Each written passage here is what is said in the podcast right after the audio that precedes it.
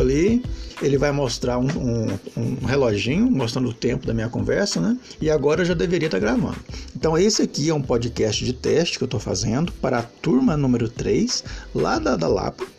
E a gente está aprendendo a fazer um podcast usando esse programa. Então, agora que eu terminei de falar tudo que eu queria, eu vou clicar nesse X, que, que significa que vai parar a gravação.